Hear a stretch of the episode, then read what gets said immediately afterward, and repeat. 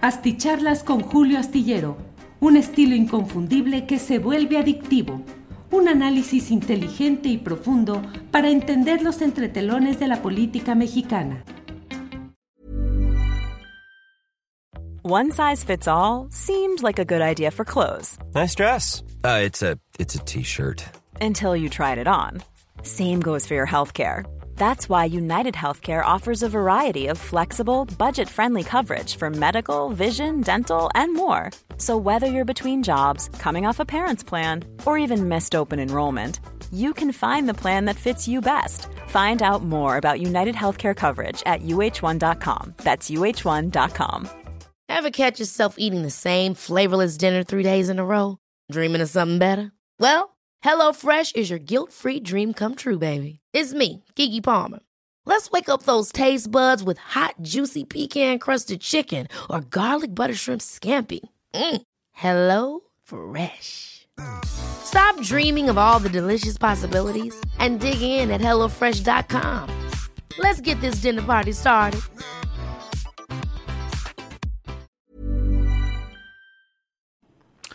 Hola, buenas noches. Es el viernes 18 de febrero de 2022 y ya estamos aquí en una plática, en una videocharla astillada para platicar algunos de los detalles interesantes de este día y de esta semana, que al menos para fines laborales, para muchos termina y ya, tomamos un descansito de fin de semana. Eh, les invito, como siempre, como lo estamos haciendo, espérenme tantito aquí ya, ya. Los invito los viernes a esta sección de preguntas y respuestas en la cual em, pues tenemos eh, eh, todo lo interesante. Déjeme ver, eh, nada más déjeme poner aquí un recadito. Mm. Ya, bueno, como siempre, muchas gracias a quienes van llegando del país de diversas partes del país y del extranjero por acompañarnos en esta ocasión. Como siempre hay eh, paso lista de quienes van llegando. En primer lugar, Emilio Jaramillo, luego Diego Hernández. Qué bueno que continúa con la dinámica de preguntas y respuestas. Manuel Eduardo envía saludos desde Zacatecas. Liliana Valencia. Evaristo Díaz dice saludos desde Colima, ya llegué temprano. Emilio Jaramillo desde Nuevo Laredo, Tamaulipas. Juguetes coleccionables dice es viernes y a trabajar. El trabajo nos hará aún más libres. Bien pilas por las calles de Laredo, dice Emilio Jaramillo. Juguetes coleccionables, ya también lo vimos. Florencio Aguilar dice que es el like número 10. Diego Hernández, que ya lo vimos. Luis Salas Álvarez, maestro Julio, usted es muy amable y humilde, pero he conocido a varias, varios periodistas que son súper payasos. Es normal en el gremio periodístico que haya este egocentrismo. Híjole, Luis Salas Álvarez. Fíjese que la verdad es que sí, es una. El, oficio de periodista es un oficio muy egocéntrico, muy centrado en uno mismo. Eh, cada individuo está peleando por tener bueno, al menos esa era la escuela en la que yo estaba, eh, la, nota, la exclusiva, el enfoque especial, el dato personalísimo. Y a mí me llegó a tocar en viajes, incluso al extranjero, donde con un amigo de toda el alma estábamos en la noche cenando, tomando una copa de vino tinto. Adiós, nos vemos mañana. Sí, claro que sí. Y a la siguiente mañana, a las 8 de la mañana, despertaba. Oye, ¿y fulanito de tal? No, pues se fue tempranito a a cubrir un enfoque especial de aquello a lo que nos habíamos enviado y obviamente no me había dicho ni pío de nada. ¿Por qué? Porque pues es eh, el tipo de periodismo que nos hace muy individualistas, eh, con un sentido de mucha competencia, eh, digamos, en un cierto segmento. En otro segmento es más relajado, más tranquilo, pero en general, y conforme se va ascendiendo, digamos, en el nivel de las coberturas periodísticas que se hacen, en el mm, incluso en el organigrama de los periódicos, ya se es jefe de información, ya se es el subdirector, ya eres el columnista, pues entonces empieza la gente a volverse muy cremosa. Eh, yo suelo decir que he conocido quienes llegan a las redacciones de los periódicos eh, y al paso de seis meses, cuando el primer político importante los invita a desayunar, a comer, a cenar y les consulta y les hace confidencias y todo, el periodista suele decir, híjole, qué importante soy yo, ¿eh? Y si alguien como su servidor ya está como jefe de información o como director, y le dice, oye, investiga este asunto porque yo entiendo que las cosas van así, así y así. Trae una nota en este sentido, bla, bla, bla. No, fíjate que no. ¿Por qué no? No, es que las cosas son de otra manera. ¿Pero por qué lo dices? Bueno, mira, aquí entre nos, yo desayuné el otro día con el político fulano y me dijo que va así. Por eso te lo dice, porque no. Entonces yo terminaba diciéndoles que el único tarugo ahí acababa siendo el director o el jefe de información, porque pues de pronto ya todos los reporteros, por sus contactos con los políticos o con los declarantes importantes, ya sabían más que quienes estábamos a cargo de todo eso. Bueno, eh, buenas noches, don Julio. Vamos con las Asti News. Muy bien, Manuel. Muchas gracias. Hoy tocan preguntas, Flor Ibarra. Muy buenas noches. Voy saltando como van cayendo. Este, mm, eh, a ver cómo se pone hoy la charla. Ricardo Walraff. Eh, espérenme. Eh, eh, em, eh, miren quiénes están atrás de Iberdrola, Estados Unidos, Qatar, Reino Unido, Alemania, Francia, Noruega, BlackRock. Con razón pagan millonadas por desvirtuar a AMLO y sus proyectos. Eso nos dice Jerry Barriga. Interesante la mesa de diálogo de la tarde, dice Manuel N. Martínez. Eh, Olivos, gracias Víctor Hugo en la nochecera de Julio Astillero, excelente periodista y persona. A leguas se ve. Muchas gracias es que me faltaban los lentes para poder leer con más, eh, eh, apreciar de mejor manera lo que estamos ahí poniendo y lo que estamos, eh, lo que ustedes están colocando por ahí. Terrible, consternante el caso de la chica en Qatar, dice Alonso García. sí, la verdad es que sí. tuvimos la oportunidad de platicar con ella. y bueno, el asunto originalmente se publicó en la página de julioastillero.com. Ahí pueden ver todo el relato largo, detallado de lo que sucedió con esta chica Paola que fue a Qatar y donde sufrió un ataque, ya sabe usted, de ese tipo de lo que sucede.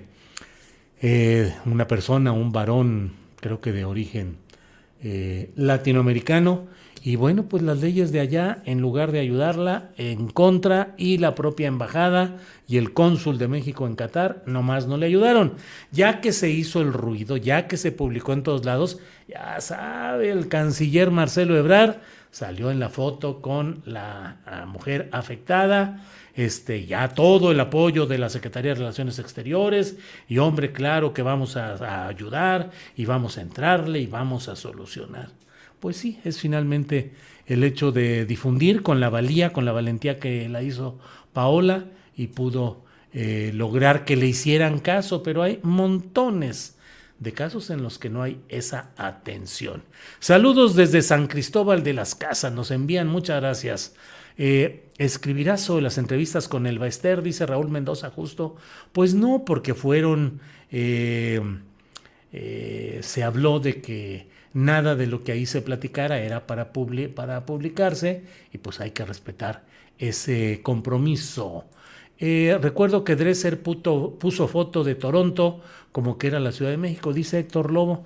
Pues sí, digo, la verdad es que todos cometemos errores. Digo, Dresser y quien ustedes me digan, yo hemos cometido errores y lo mejor que puede hacer un periodista es reconocerlo, aceptarlo y ofrecer, pedir que lo disculpen a uno, pero no hay ninguna vergüenza ni ningún desdoro en decir, me equivoqué en esto, puse una foto que no era la correspondiente, tomé una fuente de información que no era la correcta, puse una cita que no era exactamente lo que dijo la persona, eh, disculpen ustedes el error que cometí y adelante, digo, pues no hay, no hay de otra. Eh, todos lo cometemos, todos, todos. Desde Dallas, Texas, nos eh, saluda Juan Olivares. Coy Rojas Huerta, dice Julio, el presidente está en una posición muy vulnerable y delicada por trastocar intereses sumamente importantes. Fíjense que hoy puse en Twitter y en Facebook una, eh, una serie de tweets, cuatro tweets eh, específicamente, que pues la verdad, híjole, generan luego, luego mucho enojo en algunos de los personajes que, que, que leen eh, y puse lo siguiente en Twitter, puse, la, la concatenación de hechos va dejando claro que el reportaje, entre comillas, de latinos y de mexicanos contra la corrupción y la impunidad respecto a la casa en Houston de José Ramón López Beltrán va sirviendo a sectores del poder estadounidense para rudas presiones con la reforma eléctrica como uno de sus blancos. Pues ya sabrá que de un lado eh, el apoyo de quienes consideran que lo que escribí era correcto, del otro lado lo del segmento muy radical de apoyo a la 4T, que exigen que mis puntos de vista sean más acerados a favor, o al menos lo que ellos entienden que sería a favor de ciertas posturas. Y por otro lado, eh, híjole, mucho enojo de, de, los grupos desde que... Mm, eh, mencioné que este grupo de la sociedad civil México, el que convocó al Spaces supuestamente de 65 mil eh, concurrentes, que bueno, pues ahí está la discusión. En cuanto puse en eh, eh, la lupa. Y dije que esa sociedad civil, quién la había elegido, por qué se denominaban así, en qué asamblea se reunieron, quién los patrocina, quiénes integran ese, esa cuenta de Twitter y esa cuenta convocante. Híjole, se me vino día tras otro eh, de parte de grupos derechistas y anti 4T muchas, muchas, muchos comentarios constantes, campaña abierta. Y ahora que volví a poner, que puse pues una idea sobre este tema de que, la verdad, mm, hoy la declaración del subsecretario del Departamento de Estado de Estados Unidos para el hemisferio occidental, un embajador, eh, leer eso a mí me hizo de volada, dije, no, no, no, es evidente, es evidente que están organizando todo de tal manera que coincide este tramo en el cual se comenzó con la, hace ya pues, casi tres semanas, con la difusión de este tema de la casa en la que habitó eh, José Ramón López Beltrán, hijo del presidente López Obrador, pero la secuencia, la concatenación ha ido uno tras otro, tras otro, y hoy este subsecretario de Estado de Estados Unidos dice simple y sencillamente que este, pues que lo que está pasando en México es una mancha en la lucha por la democracia y la libertad y que tenemos que poner atención y tratar de corregir o de atender ese tipo de cosas. Ah, hijo de la guayaba, o sea, que abiertamente el Departamento de Estado de Estados Unidos, que ya venía en la secuencia, recuerden que el embajador de Estados Unidos en México, Ken Salazar, dijo tranquilamente hace el, cuando fue el Chuck de Ever eh, del periodista Ever Flores en Veracruz, hombre, salió muy preocupado, casi con pancarta en mano, no a la impunidad, ni uno más. ¡Sas! El embajador de Estados Unidos eh, deplorando que se hubiera dado ese hecho y además señalando que era, mm, pues no imprescindible, que puso, eh, será importante o es indispensable que haya una averiguación confiable o algo así. Ah, caray, pues digo con todo respeto para el embajador de Estados Unidos, bastantes problemas graves hay en Estados Unidos como para que nos vengan a decir, eh, oigan esto, qué preocupante está. Pues preocupante lo que pasa todos los días por allá y nomás no pasa nada. Preocupante que nos estén enviando armas y una bola de cosas hacia acá y no pasa nada. Y luego recortan el asunto del aguacate, que ya lo regresaron ahora. Alguien puso un Twitter que me pareció espléndido que decía, no, pues sí, revisan y no dejan pasar el aguacate, pero la coca no, hombre, esa pasa sin controles de calidad y sin problemas, sin nada. Eso sí pasa. Pero los aguacates nos dieron el trancazo en las horas previas al momento mediático más importante del aguacate mexicano, que era antes del Super Bowl, que es cuando se consumen eh, miles de toneladas que enviamos de aquí para allá y que el aguacate mexicano está en el ambiente mediático. Ah, en ese momento, y lo cual es pues una presión muy fuerte para los agricultores michoacanos y para la economía nacional en general. Entonces, escribí esto que le he dicho y se vino el ruido. Luego escribí un segundo tuit que dice, se ha sembrado la historia de la casa de Houston. la cual tiene partes reprobables y de necesaria investigación. Leña verde para el tal astillero mentiroso, traidor, chayotero, vendido. ¿Cuáles partes reprobables y de necesaria investigación tiene la casa de Houston? No, pues ya sí que la volvemos santuario y ya vamos y nos persignamos ahí y decimos, no hombre, pues si no hay ningún problema, ¿cuál problema? No, no, no, no, no podemos dejar cerrar los ojos. Una impertinencia de quien rentó esa casa provocó uno de los mayores escándalos políticos y de desgaste para el presidente de la República y para un proyecto popular llamado Cuarta Transformación. La impertinencia, la imprudencia de estar ahí, de tener pues un estilo de vida que no compagina con la del jefe político y padre de José Ramón, porque José Ramón no ha mantenido una vida ajena a ese padre y a ese guía político, al contrario, le sirvió en las elecciones de 2018 como virtual comisionado plenipotenciario para los arreglos políticos en el Estado de México. Y han seguido llegando al poder en el aparato de la llamada 4T, pues personajes que tienen relaciones de amistad o cercanía con algunos de estos nombres y apellidos. Entonces, eh, eso el hecho de esa defensa, que bueno, si fuera un examen de defensa, de, de, control de daños y de manejo de crisis, yo creo que reprobaban con eh, los comunicados que dieron a, conocer José Ramón y Caroline Adams, en los cuales sembraron más dudas, más incertidumbre y lo que era solamente el ruido respecto a la relación petrolera con Baker Hughes se trasladó a Vidanta.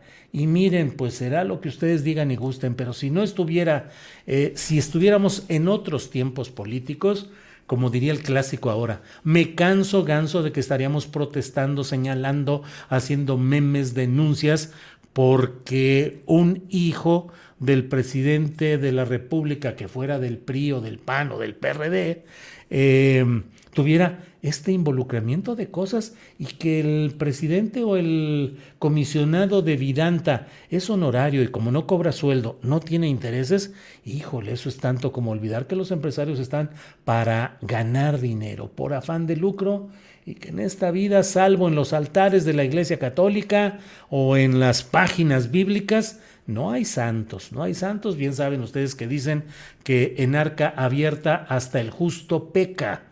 Entonces, pues caray, si ves que soy el supervisor, no ¿para qué necesitaría el señor Daniel Chávez Morán que le pagaran 110 mil pesos al mes por ser eh, supervisor a sueldo de la 4T? Pues no, digo 110 mil pesos deben ser para una cosa ínfima de cualquier día. O sea, no, ahí los negocios son de otro nivel. Entonces, como dije que había estas partes reprobables y que deben investigarse, no podemos quedarnos nada más con una palabra y decir, no, pues ya no hay problema, no hay conflicto de interés. No, hay que estar atentos y hay que vigilar la evolución patrimonial de las familias en el poder. Bueno, dije que luego de que se ha sembrado la historia de la Casa de Houston, que tiene partes reprobables y de necesaria investigación, para luego vincular mezquinamente los lamentables asesinatos de periodistas de a pie con la figura de uno de élite y corrupción, Carlos Loret, y propiciar la injerencia de Estados Unidos. La injerencista secuela gringa está a la vista. Senadores republicanos y altos funcionarios de la Casa Blanca coinciden en demandar que Estados Unidos intervenga en México para frenar dichos asesinatos de periodistas y apoyan al presunto victimado Loret. Y me refiero al tuit publicado por el subsecretario del Departamento de Estado, embajador Brian Nichols. Este hombre, este embajador, pero hoy subsecretario de Estado, pues se aventó un tuit que yo digo, a ver, dice este subsecretario del Departamento de Estado de Estados Unidos. El asesinato de periodistas y miembros de sociedad civil en México es un problema tremendo y una mancha para los que trabajamos en defensa y apoyo de la libertad de prensa. Necesitamos, necesitamos, Kimosabi, necesitamos exigir rendición de cuentas y acciones para proteger a estos importantes miembros de la sociedad. Necesitamos exigir. O sea, todo lo que ha ido caminando hasta ahora, pues tiene ese contexto. Permítanme un segundito, por favor.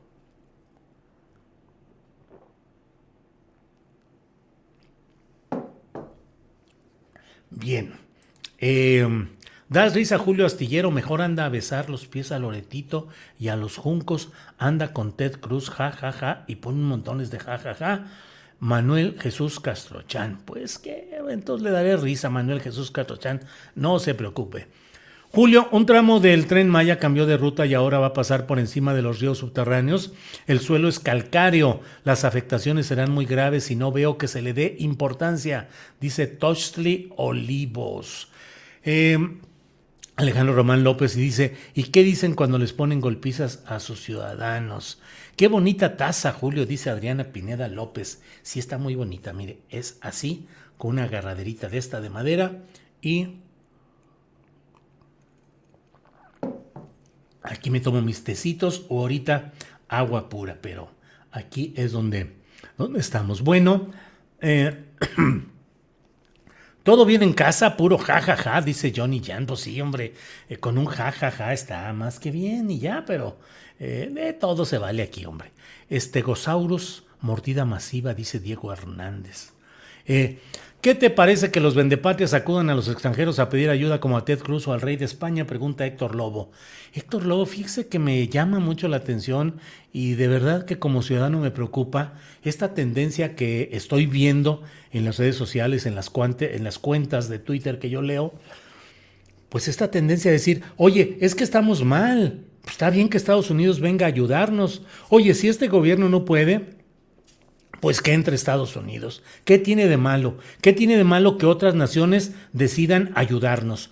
Este, no se dan cuenta de lo que ha sido la historia nacional y no se dan cuenta o no quieren darse cuenta o no saben de lo que ha sido la voracidad, el expansionismo y el control que nos sigue manteniendo Estados Unidos y que ha impedido que podamos tener un desarrollo mejor, un, desarrollo más equilibrado, más justo, más equitativo. ¿Por qué? Porque estamos bajo ese dominio geopolítico de la vecindad con Estados Unidos y que Estados Unidos no permite nunca que haya, mm, que haya en México más que proyectos que beneficien a sus intereses. Y hoy están muy interesados en el tren Maya, en el corredor interoceánico que va a dividir a México con una franja como sucedió con el canal de Panamá y que cuando se instalen los intereses ahí de los grandes consorcios económicos transnacionales y estadounidenses, pues puede llegar el momento en que nos digan, pues sabes qué, que aquí por X, Y o Z, con todo y que el gobierno mexicano esté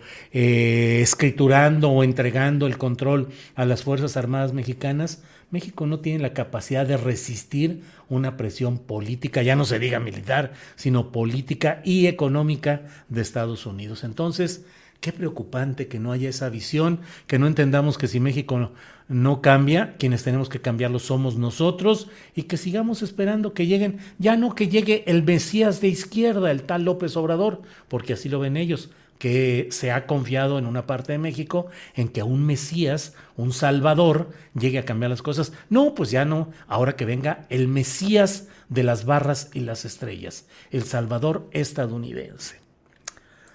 Bueno, en la mesa se quedó en la tinta el análisis de que el embajador de USA anda muy detrás de AMLO, César Peregrina. Sí es cierto, hoy en la mesa del más allá les planteé yo eso y como estábamos ahí, fue una mesa muy agradable, muy movida, con muchos, con mucha, muchos temas y muchos puntos de vista, pero sí el embajador de Estados Unidos está acompañando al presidente de México en toda la gira por la frontera norte para vigilar y supervisar que los cambios que está haciendo México en las aduanas, entregando el control a las Fuerzas Armadas, sea del gusto de Estados Unidos. Y el embajador está acompañando al presidente de México en todas estas visitas a las aduanas donde además está habiendo en esa franja una concentración de fuerzas militares que ha generado pues comentarios, preocupación y comentarios porque pues pareciera, eh, le preguntaban hoy al presidente López Obrador si esto era debido a una imposición de Estados Unidos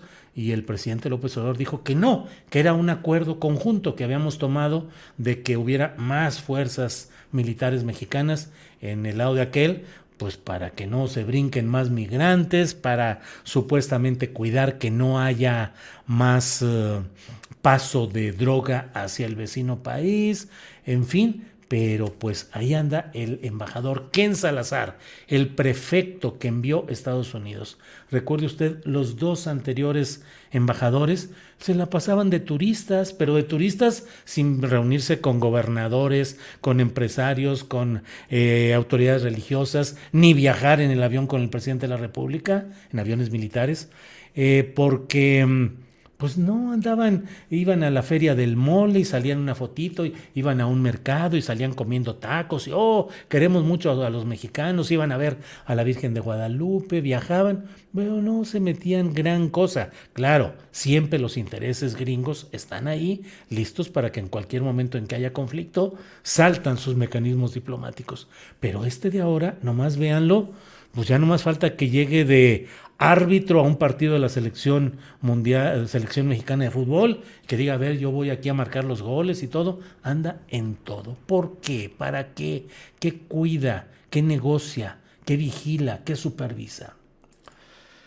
Gabriel Sánchez nos envía un apoyo económico y dice mi agradecimiento a Julio Astillero, a toda la tripulación Astillero, así como a todos sus importantes invitados por su excelente profesionalismo y continuo apoyo a México. Felicitaciones, gracias, gracias, Gabriel Sánchez. Eh, Julio, ¿piensas que para construir el país hay que destruir las instituciones INE, INAI, etcétera, o tomar estas como base para partir de ahí y de empezar y no empezar de cero? ¿Cuál es tu posición?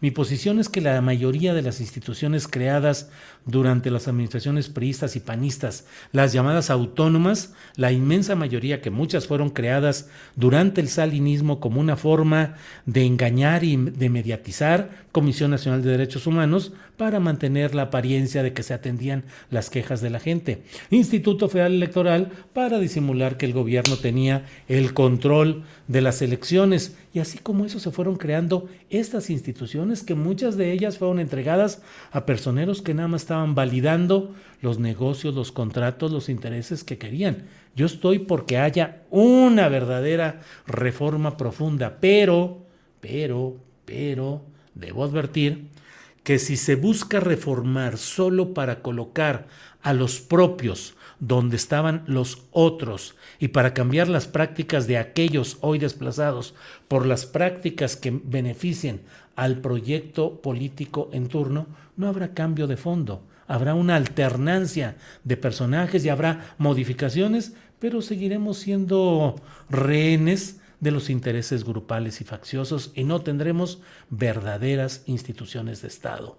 Cuando la Presidencia de la República, el Congreso de la Unión sean capaces de proponer para los cargos de consejeros electorales, consejeros del INE, a personajes que no vayan a defender sus posiciones, sino que sean eh, personajes respetables, conocedores, profesionales, irá cambiando México. Cuando a la Suprema Corte de Justicia no se envíe a los propios, a los cercanos, a los que estuvieron conmigo hace seis meses o doce o tres años o diez años, sino que se permita que haya una irrupción de personajes bien calificados y muy respetables socialmente, pues mientras no hagamos eso, es cambiar una cosa por otra.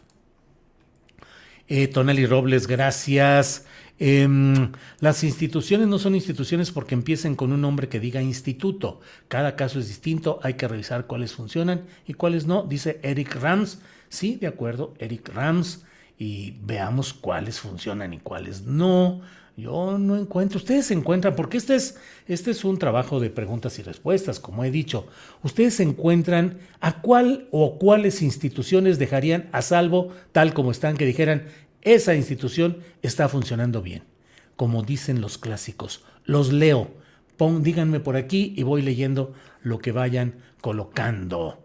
Em, mm, mm, mm, Javier Leal Silva nos deja en blanco. Ese es uno de los mejores, eh, eh, eh, de los mejores mensajes. Julio, revisa los comentarios donde aportan dinero. Si no aportas, pasa al basurero nuestro comentario. Julio, revisa los comentarios donde aportan dinero. Si no aportas, pasa al basurero nuestro comentario y dice Martín López Arriola. Mm, pues no sé exactamente cuál es el... Que leas el comentario del que paga, porque si... Ah. Millions of people have lost weight with personalized plans from Noom, like Evan, who can't stand salads and still lost 50 pounds. Salads generally for most people are the easy button, right? For me, that wasn't an option. I never really was a salad guy. That's just not who I am. But Noom worked for me. Get your personalized plan today at Noom.com. Real Noom user compensated to provide their story. In four weeks, the typical Noom user can expect to lose one to two pounds per week. Individual results may vary. It's that time of the year. Your vacation is coming up. You can already hear the beach waves, feel the warm breeze, relax, and think about work. You really, really want it all to work out while you're away. Monday.com gives you and the team that peace of mind. When all work is on one platform and everyone's in sync, things just flow wherever you are. Tap the banner to go to Monday.com.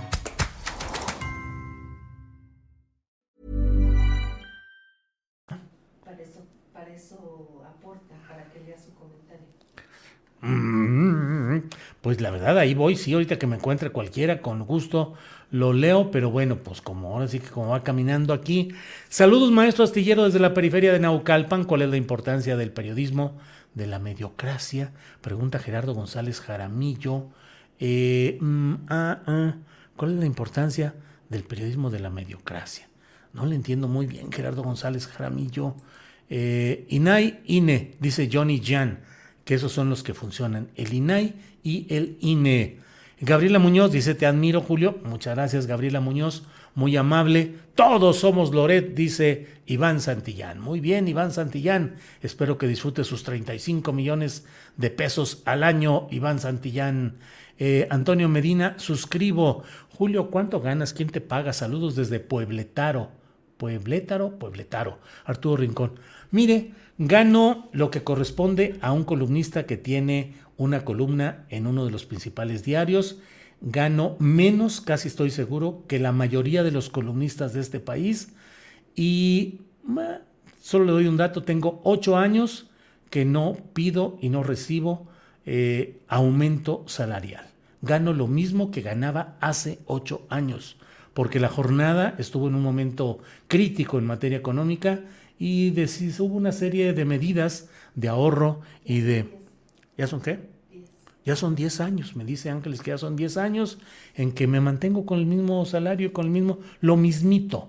Si a pura base de eh, lo que es el índice inflacionario de cada año lo hubiéramos subido, ya ahorita sería bastantito lo que, lo que, lo que habría acumulado. Y yo suelo decir que yo pago por escribir la columna astillero en la jornada. ¿Y sabe por qué pago?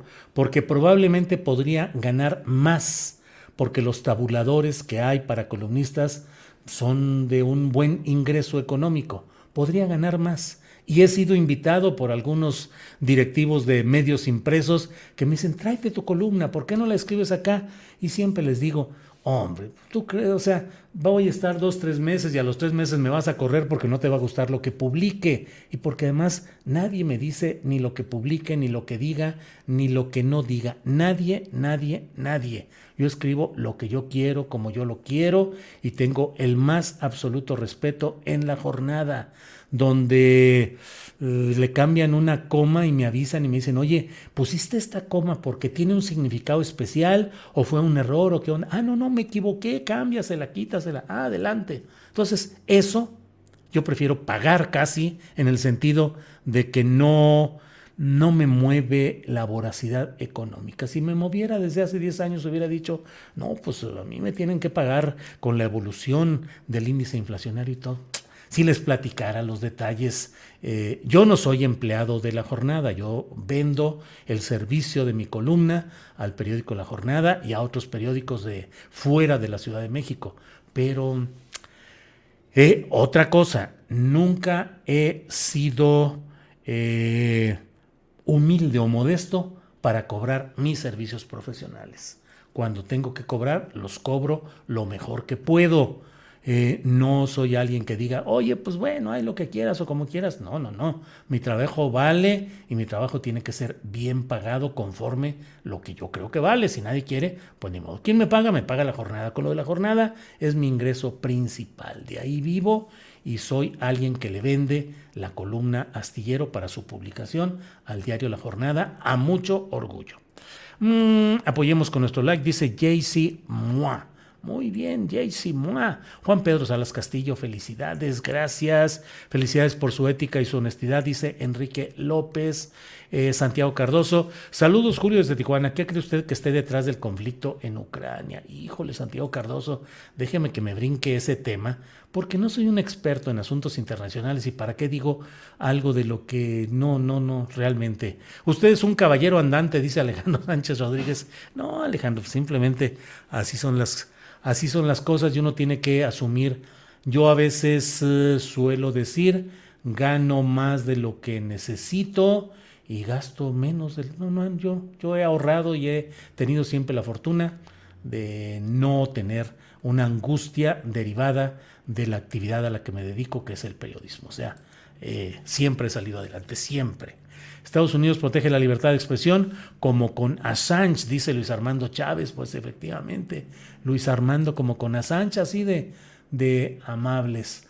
Claudio Ávila envía un apoyo económico y dice, todos somos idiotas. Órale. Bueno, gracias por un análisis equilibrado, dice Leticia Verástegui desde, Verástegui desde Monterrey. Arturo España Jiménez dice, eres admirable, Julio. No, no se crea, soy, bueno, me refiero a la mediocracia cuando se habla de las corporaciones como Televisa, Televisión Azteca, CNN, BBC, Clarín, Globo, etcétera, dice Gerardo González Jaramillo. Gerardo, pues eh, todas son movidas por intereses económicos, por grandes empresarios. Noam Chomsky, el gran pensador estadounidense, silenciado en todos esos grandes medios, visitó la jornada hace, ¿qué hará? ¿Unos ocho años, diez años? en un aniversario importante de la jornada y nos dijo que él en su experiencia, Noam Chomsky, no conocía ningún ejercicio de creación y supervivencia de un medio importante, como en este caso sería la jornada, que se hubiese hecho sin el dominio y la fuerza de los empresarios controlando ese medio. La jornada es un, es un caso excepcional en el cual se convocó a la sociedad para aportar un capital que permitió avanzar por muy poquito, semanas se tenía el papel y los recursos para salir adelante con la jornada. Yo soy fundador de ese periódico, fundador, y em, pues ha salido adelante. Pero todo lo demás, pues imagínense, televisión, TV Azteca, son medios que han contribuido a la perpetuación de la situación de injusticia y de desigualdad económica de nuestro país, pero no solo eso, también del mantenimiento de un bajo nivel de desarrollo político y democrático en nuestro país. Hoy leí eh, eh, en, el programa de 1 a 3 de la tarde, al final con Adriana Buentello, eh, se dio el momento y busqué y leí la columna que escribió Almadelia Murillo en Reforma, una gran eh, escritora, Almadelia Murillo, y ella decía cómo eh, hemos sido educados en México por este estilo televiso del pastelazo, del drama barato, de la cursilería, eh, de la hipersexualidad de la mujer, de la utilización de los recursos más chafas para hacernos reír y sentirnos contentos y que un ejemplo de ello era este hombre del espectáculo televisivo, ahora hace entrevistas en YouTube, Jordi Rosado, que entrevistó a Palazuelos y mientras Palazuelos confesaba la comisión de delitos y de abusos y de arbitrariedades, pues se reía y, se oían además risas en el estudio, ja, ja, ja, ja, porque el fanfarrón Palazuelos decía, y entonces les hicimos, y entonces yo, ja, ja, ja, ja. Ese es el humor y esa es la conciencia social que nos han imbuido muchos de estos medios de comunicación electrónica. Gracias Gerardo González Jaramillo por esta pregunta. Ya saben que voy brincando como van cayendo. Julio, ¿crees que Movimiento Ciudadano o el PAN destapen como candidato presidencial a Ted Cruz? pues no, tienen sus Ted Cruz locales. Tienen a Lili Telles eh, Ted Cruz, Lili Tedes, Lili Tedes Cruz, eh, tienen al propio, al propio Loret, tienen a Claudio X X Cruz, Claudio X Ted Cruz. No, hombre, ahí hay, hay personajes locales suficientes para ocupar ese, esa plaza. Saludos, Julio, desde Texas. Envía Noé González. Muchas gracias, Noé. Y aquí está otro apoyo económico. Connie Velasco Reyes dice: Julio, entiendo que a veces no lees por falta de tiempo, pero no importa, cooperar con gusto. Un abrazo. Sí, Connie Velasco. Eh, ya saben que por eso me va mal en la vida a veces en estos asuntos de andar recopilando, recaudando fondos para un proyecto como este. El proyecto que hacemos en Internet es un proyecto que buscamos que se sustente y que nuestros compañeros tengan su ingreso aceptable y por eso estamos luchando. Por mí, yo me quedo con mi sueldo de la jornada y con lo que gano de la publicación en otros lados eh, y se acabó, no, hay, no tengo mayor problema, pero aquí sí pido apoyo para el proyecto eh, que hemos hecho de producciones con lo que hay. Eh, que tiene Astillero Informe de 1 a 3, eh, eh, videocharlas, el palo de la piñata los jueves, y si tuviéramos más dinero haríamos más programas. Entonces, Connie, yo soy de la idea de que, pues gracias por la aportación, gracias por el apoyo, en cuanto veo los mensajes procuro leerlos, pero tampoco me gustaría sentirme como que por fuerza tengo que leer lo que me envíen de apoyos, porque entonces ya no sería exactamente cooperación, sino casi casi compra de espacio y no es la idea. La idea es lo que va cayendo lo voy leyendo, así como usted lo dice, tal como usted lo dice, Connie. A veces no los leo por falta de tiempo o porque no los encuentro, pero no importa, cooperar con gusto, así es. Eso es lo que yo creo. ¿Qué esperará a AMLO con tanto descrédito a periodistas? Desacreditarlos, que los corran. Espero el presidente sepa lo que hace, dice María del Carmen Julián. Un segundito, por favor.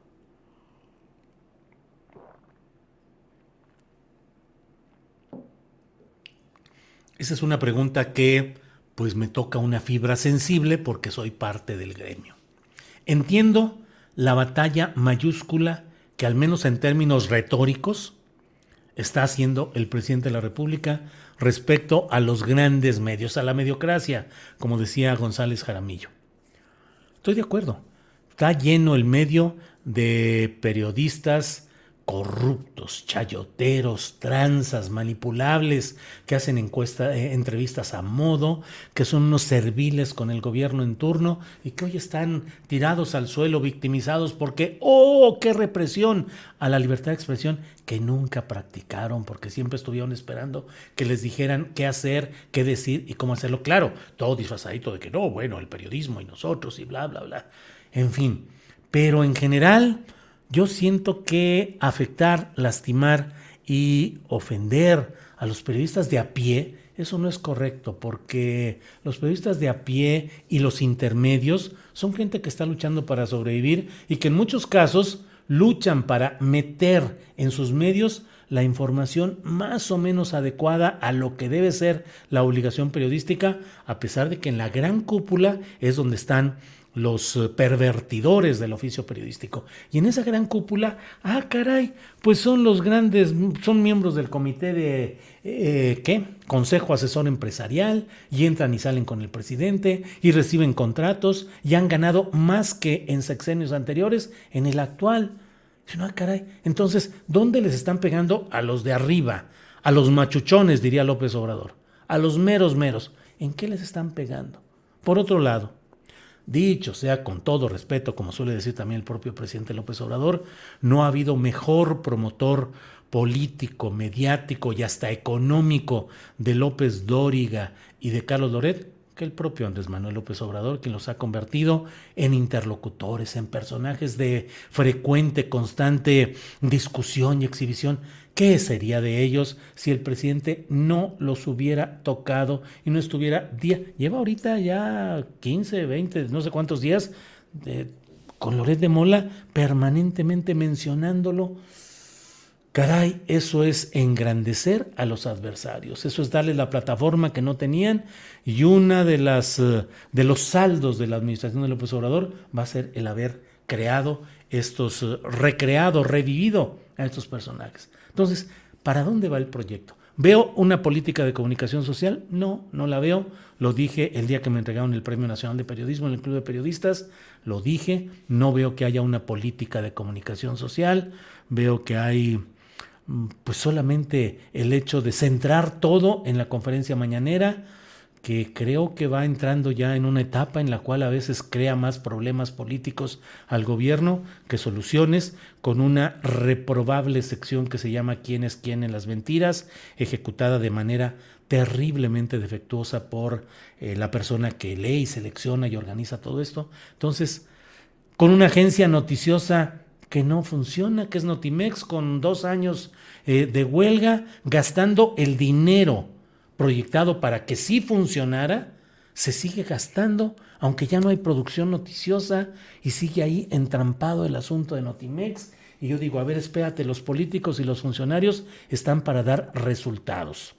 Tú entras, te peleas con un sindicato, te peleas con una directiva, los acusas y todo mundo te rebota tus señalamientos en el gobierno del que tú misma formas parte o del momento político del que formas parte, todo mundo, la, la Secretaría del Trabajo, la Secretaría de la Función Pública, la Fiscalía General de la República, y sin embargo ahí sigues y ahí te siguen manteniendo pues si no da alguien resultados, imagínense en una empresa donde un gerente de la empresa mantuviera por dos años una huelga y no la resolviera porque no va a las juntas de conciliación, porque sigue queriendo que metan al bote al dirigente sindical híjole, pues yo creo que los accionistas dirían, oye, espérate, pues sí está bien que todo, bla, bla, bla, pero resultados, ¿cuáles son los resultados? Bueno, no veo pues una política integral de comunicación. Julio, please, dinos qué pasó con Elisa Alanís, dice Eusebio Pérez. Nada, pues Elisa, eh, desde... Mm, eh, estuvimos en las mosqueteras originalmente con eh, Elisa, con Marcela Gómez Salce y con ah, Carolina Rocha y Marcela Gómez Salce decidió salirse y concentrarse en otras cosas. Y Elisa se mantuvo luego un rato con nosotros, pero luego empezó con estos proyectos a prepararlos, este proyecto que es el de las entrevistas que está haciendo en las casas de ciertos políticos y difundiéndolos, que comenzó con, ¿con quién fue? Pues con Porfirio Muñoz Ledo, que decía que lo iban a hacer embajador en Cuba. Eh, acaba de entrevistar a Enrique de la Madrid. Entonces, me avisó, me dijo que iba a concentrarse mucho en la preparación de estos eh, de este proyecto, que iba a entrar también a otro que es ahora Opinión 51 y quedamos de hacer una pausa mientras hay otra oportunidad, pero sigue habiendo una muy buena relación y respeto profesional con Elisa Alanís. Otro apoyo económico, César Ruiz. Hay columnas que me gustan, Astillero, El mar de historias, mi madre le gusta, Dinero, Alfredo Jalife y Economía Moral. Órale, qué bueno César Ruiz que le gusten todas esas columnas. Muchas gracias por lo que a mí me toca. Mm, ya está eso. Eh, Julio, ¿por qué no invitas al doctor Alfredo Jalife? Conoce muy bien el caso del INE, dice Perla Hernández. Pues siempre andamos ahí con temas de agenda, pero bueno. Gilberto Lozano, un candidato justo a su nivel, dice Héctor Lobo. Eh, por el circo de Loretito está en juego la continuidad del presidente AMLO en la revocación, dice Carlos Andrés Galarza. No, no, no está en juego. Yo veo que sigue muy enardecido el sector de clase media que está... Mm, que tiene una proclividad pues a la crítica directa a acciones como las que está realizando López Obrador, pero creo que mantiene en lo general, eh, no, no, no le veo pues ningún riesgo en la tal revocación sí veo que van a, van a empezar las encuestas, los encuestadores, a decir que ha bajado la popularidad y que va subiendo la otra. Es un juego que ya hemos visto y bueno, por ahí va el asunto. Julio, no sé si sepas el tema, pero ¿qué opinas del cierre de la licenciatura de Geografía en la UASLP? ¿Crees que estén acallando las ciencias sociales? Pregunta Jorge Rodríguez. No, Jorge, no conozco nada de la licenciatura de Geografía en la Universidad Autónoma de San Luis Potosí, de donde yo emergí como licenciado en Derecho, aunque nunca he ejercido. Esa es mi alma mater, la UASLP. Creo que están acallando las ciencias sociales, sí, en lo general, porque hay una corriente economicista o pragmática que dice, ¿para qué quieres filosofía? ¿Y para qué quieres eh, historia? ¿Y para qué quieres etnografía? ¿Y para qué quieres geografía? No, hombre, aprender a, ingenierías y al trabajo en las fábricas y a producir, eso es lo que hay, lo demás hay que dejarlo aparte. Baldic envía un apoyo económico, Baldic ahí con un carrito, órale Baldic, muchas gracias. Eh, como con Echeverría, concesionados SCT, dice Versa Medium. Eh, ya este tema ya lo metimos. Mentir no es ser periodista, dice Medina Magul. Pues sí. Eh, saludos, Julio, periodistas como tú hacen falta, Juan Calderón. Bueno, ya llevamos mucho tiempo aquí, ya me la pasé con todo, como es viernes, emocionado aquí con todo este rollo. Nos vemos pronto, de 1 a 3 estamos en el próximo lunes, tendremos entrevistas y tendremos secciones muy interesantes, acompáñenos y si hay algo interesante o relevante mañana sábado o el domingo, hacemos una videocharlita en la noche o a la hora en la que haya algo. Alejandro Pérez, Loret difamó, lo vas a demandar como amenazaste a Eli Vilchis.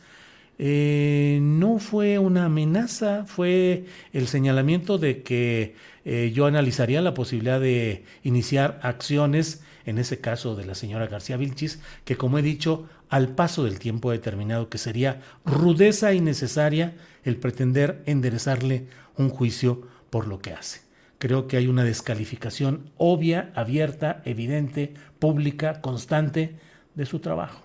Entonces, resulta, es, es excesivo el tratar de demostrarle que mintió, cuando la realidad política y la realidad mediática demuestra que ella mintió al decir que yo había sido mentiroso. Y de Loret, bueno, Loret, ¿qué dijo? Que yo era, que yo le hacía servicios a López Obrador o algo así. Forma parte de la discusión. No, no, no haré eso. Rivero Escalante Bruno, entonces, ¿qué chingan colores? Dice Iván Santillán. Ay, ay, ay, Iván Santillán. Saluda a Toña González Ibarra, es tu admiradora, dice Aarón Jiménez. Saludos a Toña González Ibarra y a Aarón Jiménez. Muchas gracias. Bueno, ya me voy porque aquí, si no, nos pasamos. Dice mi esposa que no. Dice Ángeles que no, en lugar, en lugar de que procures que digas, ya, Julio, ya eres un hombre de edad, ya tienes que irte a dormir, a hacer la meme. No, es que muy ¿Eh? Que está muy emocionante, dice, vaya, ya saliste de pobre, dice Alfredo RL, pues no sé a qué se refiere, pero miren los donativos que recibimos lo, y nos llegan también por BBVA Bancomer en depósito directo y por PayPal, agradecemos la solidaridad y nos sentimos bien picudos con que nos manden 100 eh, pesos, 50 pesos, eso vale y el gesto de solidaridad con lo que estamos haciendo. Lorete difamó, bueno, ya esa ya está. Eh, eh, eh. Saludos Julio Humberto Lara. Ya aburres, dice Manuel Ramírez. Ya ves, Ángeles, que ya aburre. Ah, que se salga Manuel Ramírez, que si se está aburriendo, que, que, que no se preocupe. Ana Nikis dice, a Elisa Alanís ya chafió, entrevistó a la Coyota Fernández de Ceballos, entrevista a puros prianistas, dice Ana Nikis. Bueno, ¿qué le digo yo? Ahora sí que como decía aquel entrenador de fútbol, Bora respeta, igual aquí yo respeto su opinión. Ricardo Flores, Julio, Ebrard o Chainbaum para 2024, saludos desde Azcapotzalco. Híjole, Ricardo Flores, Ebrard es la eficacia y es el mantenimiento del sistema político tal como se ha conocido en la etapa priista, panista y morenista.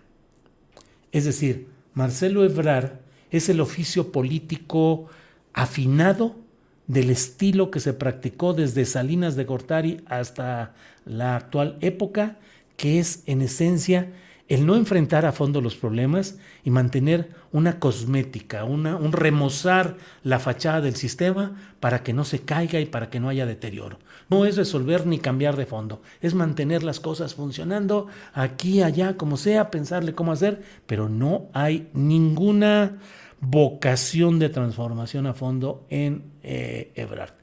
¿Qué se va a necesitar cuando salga el presidente López Obrador y entre su relevo? Esa es la discusión. Se necesitará un personaje que tenga oficio político y capacidad de sobrellevar todo y de mantener rodando las cosas ahí más o menos. Ese es Marcelo Ebrard.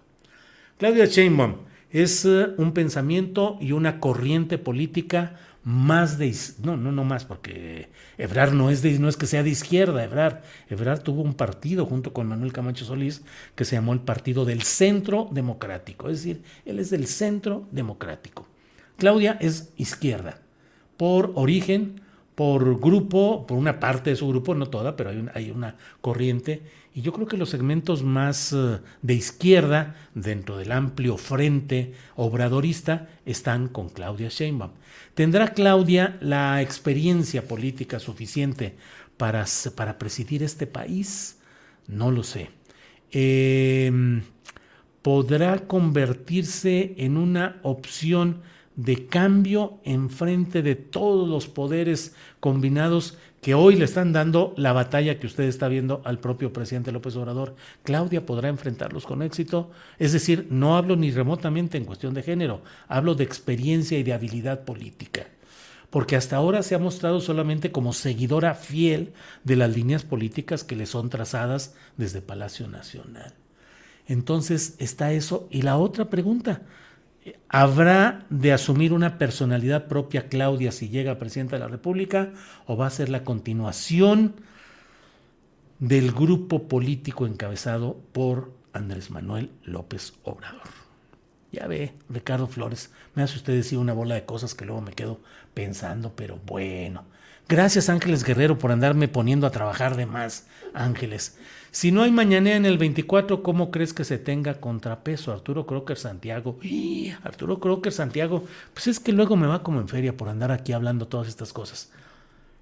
El gobernante debe dedicar tanto tiempo a una conferencia mañanera o con una conferencia más breve sería suficiente y solo dos días a la semana o tres días a la semana.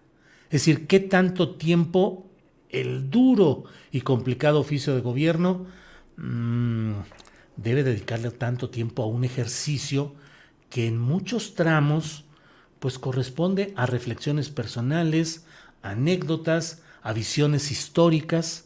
Mm, yo creo que el próximo presidente tendrá que hacer una conferencia mañana de prensa de menos tiempo, más comprimida, más sustanciosa en lo informativo y tal vez no diaria, pero bueno, pues eso es nomás lo que yo digo.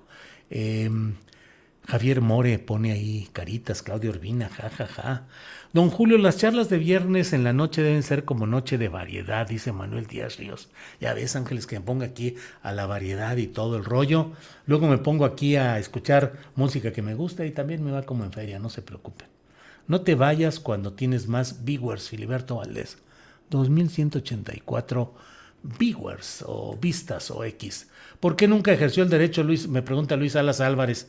Pues porque se me atravesó una cosa llamada periodismo, a la que yo le andaba echando los perros desde que era estudiante de secundaria.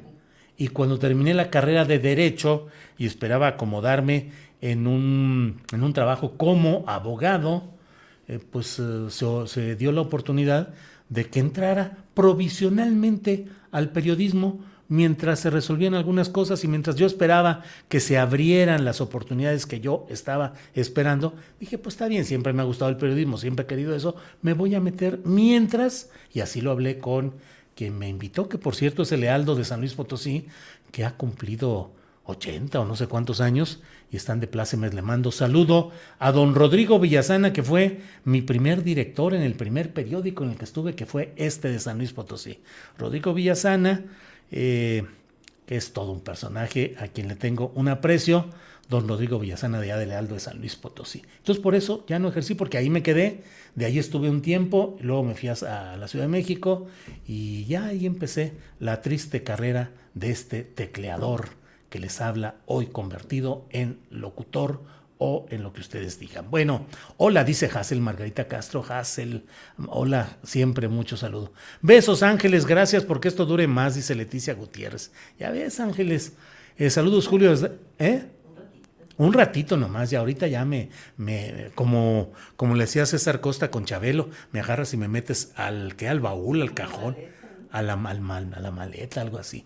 Saludos desde la bella Puebla, dice Sandra Barranco. Gracias, Sandra. Eh, Laura Urquieta nos envía un apoyo económico. Muchas gracias, Laura. Hola, dice Amparito, contra Amparito. Julio, hablan de la renta de una casa, esos diputados y senadores, nomás porque es hijo del presidente. Es una renta, yo rento un apartment de una recámara en 2.735 dólares y soy un empleado. Un apartamento de una recámara, pues ¿dónde? Eh, Mario Navarro, 2.735 dólares, un apartamento de una recámara. Bueno, está bien. Ja, ja, ja, la becaria de los Rockefeller, Osuna Bermúdez Jonathan. Bueno.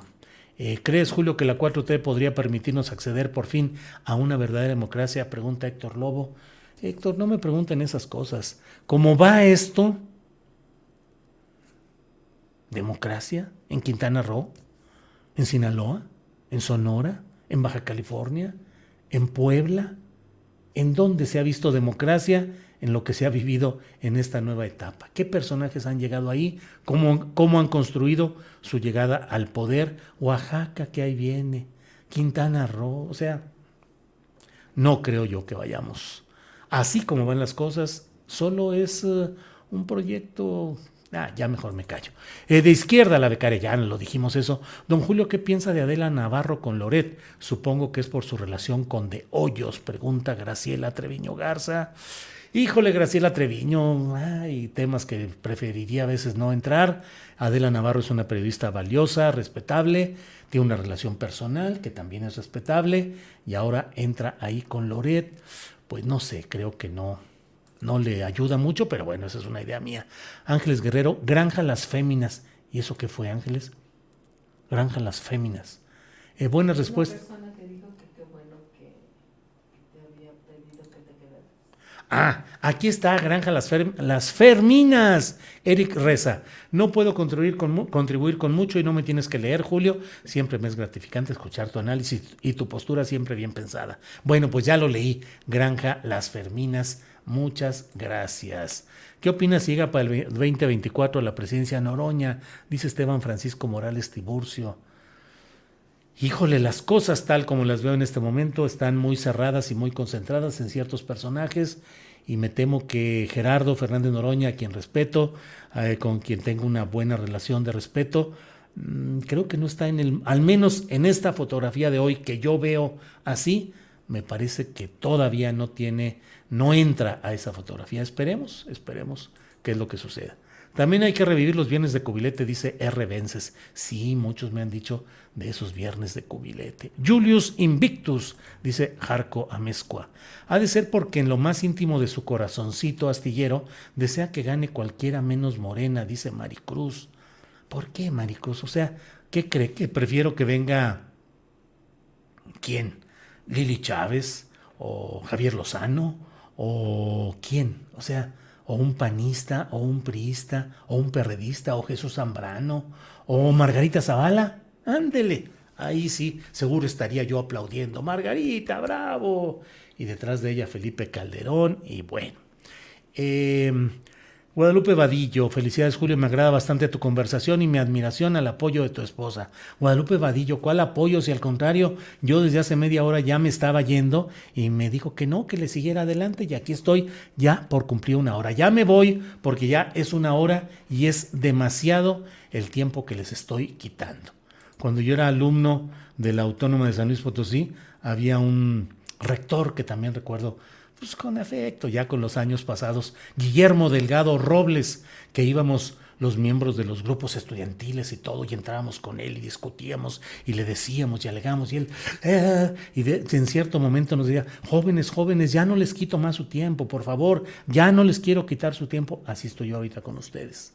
Julio, ¿qué opinas de la charla de Aristegui con el Fisgón? Dice Salvador Zamorano. Muy bien, qué bueno que se dio esa plática. El Fisgón, que es un hombre respetable, honesto, que lucha por sus ideales, que es un hombre con la pasión totalmente para defender lo que piensa y para actuar y para moverse y sin ningún interés ni económico, ni de cargo, ni de nada por el estilo.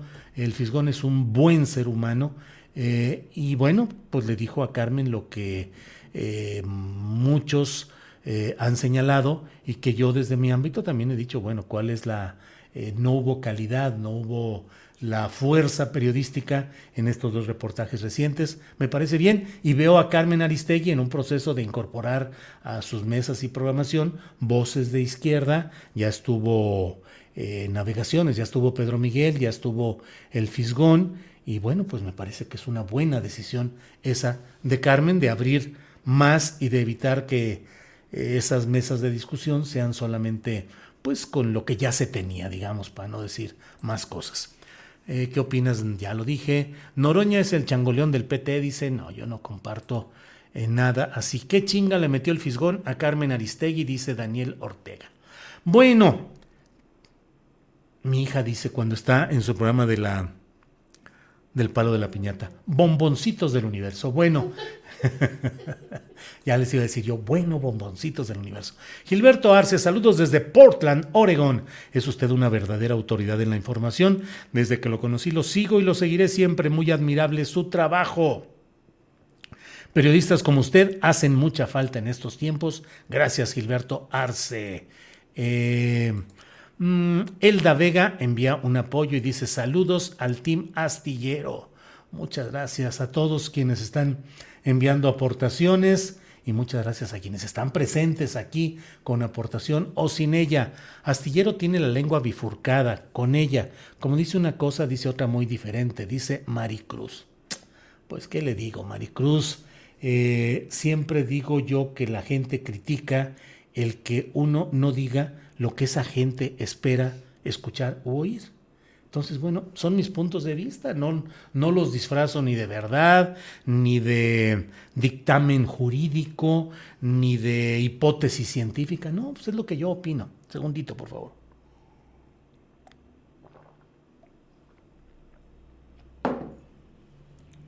En fin.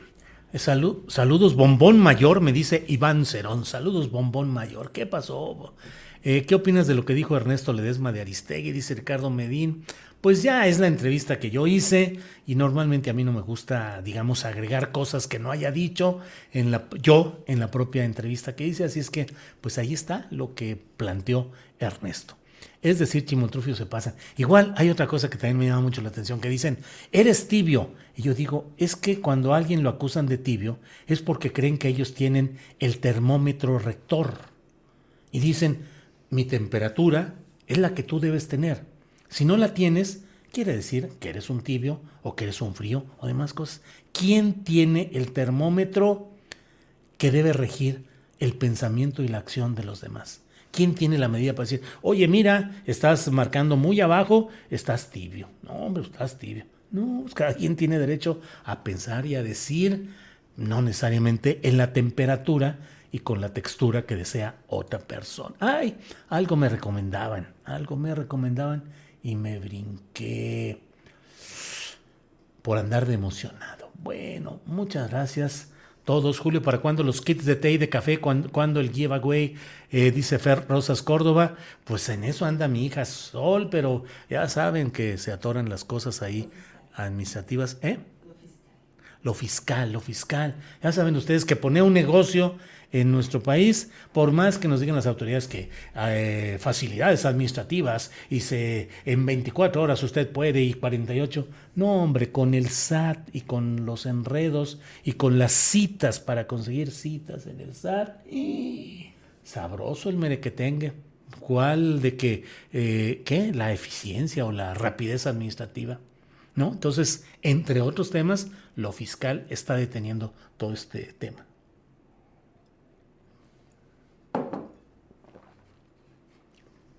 Bien, bueno, como dije, nos pasamos a retirar. El INE no me calla, Obrador es el mejor, dice Olga Lidia Castillo Hernández. Toribio Ramos envía saludos desde la capital del juego, Las Vegas. Saludos, Toribio Ramos. Bueno, pues muchas gracias a todos. Nos vemos mañana o el domingo si hay algo especial y si no, el lunes en Astillero Informa. Por hoy, buenas noches, muchas gracias. Gracias a todos, que pasen un buen fin de semana. Hi, this is Craig Robinson from Ways to Win, and support for this podcast comes from Invesco QQQ. Invesco QQQ is proud to sponsor this episode and even prouder to provide access to innovation for the last 25 years. Basketball has had innovations over the years too. We're seeing the game played in new ways every day. Learn more at Invesco.com slash QQQ. Let's rethink possibility. Invesco Distributors, Inc.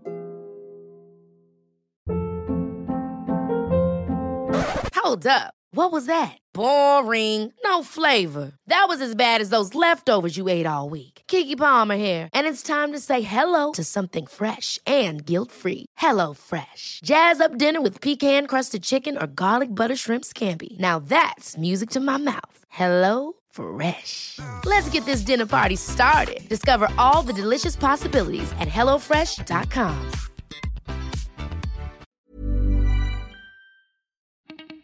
Para que te enteres de las nuevas asticharlas, suscríbete y dale follow en Apple, Spotify, Amazon Music, Google o donde sea que escuches podcast. Te invitamos a visitar nuestra página julioastillero.com.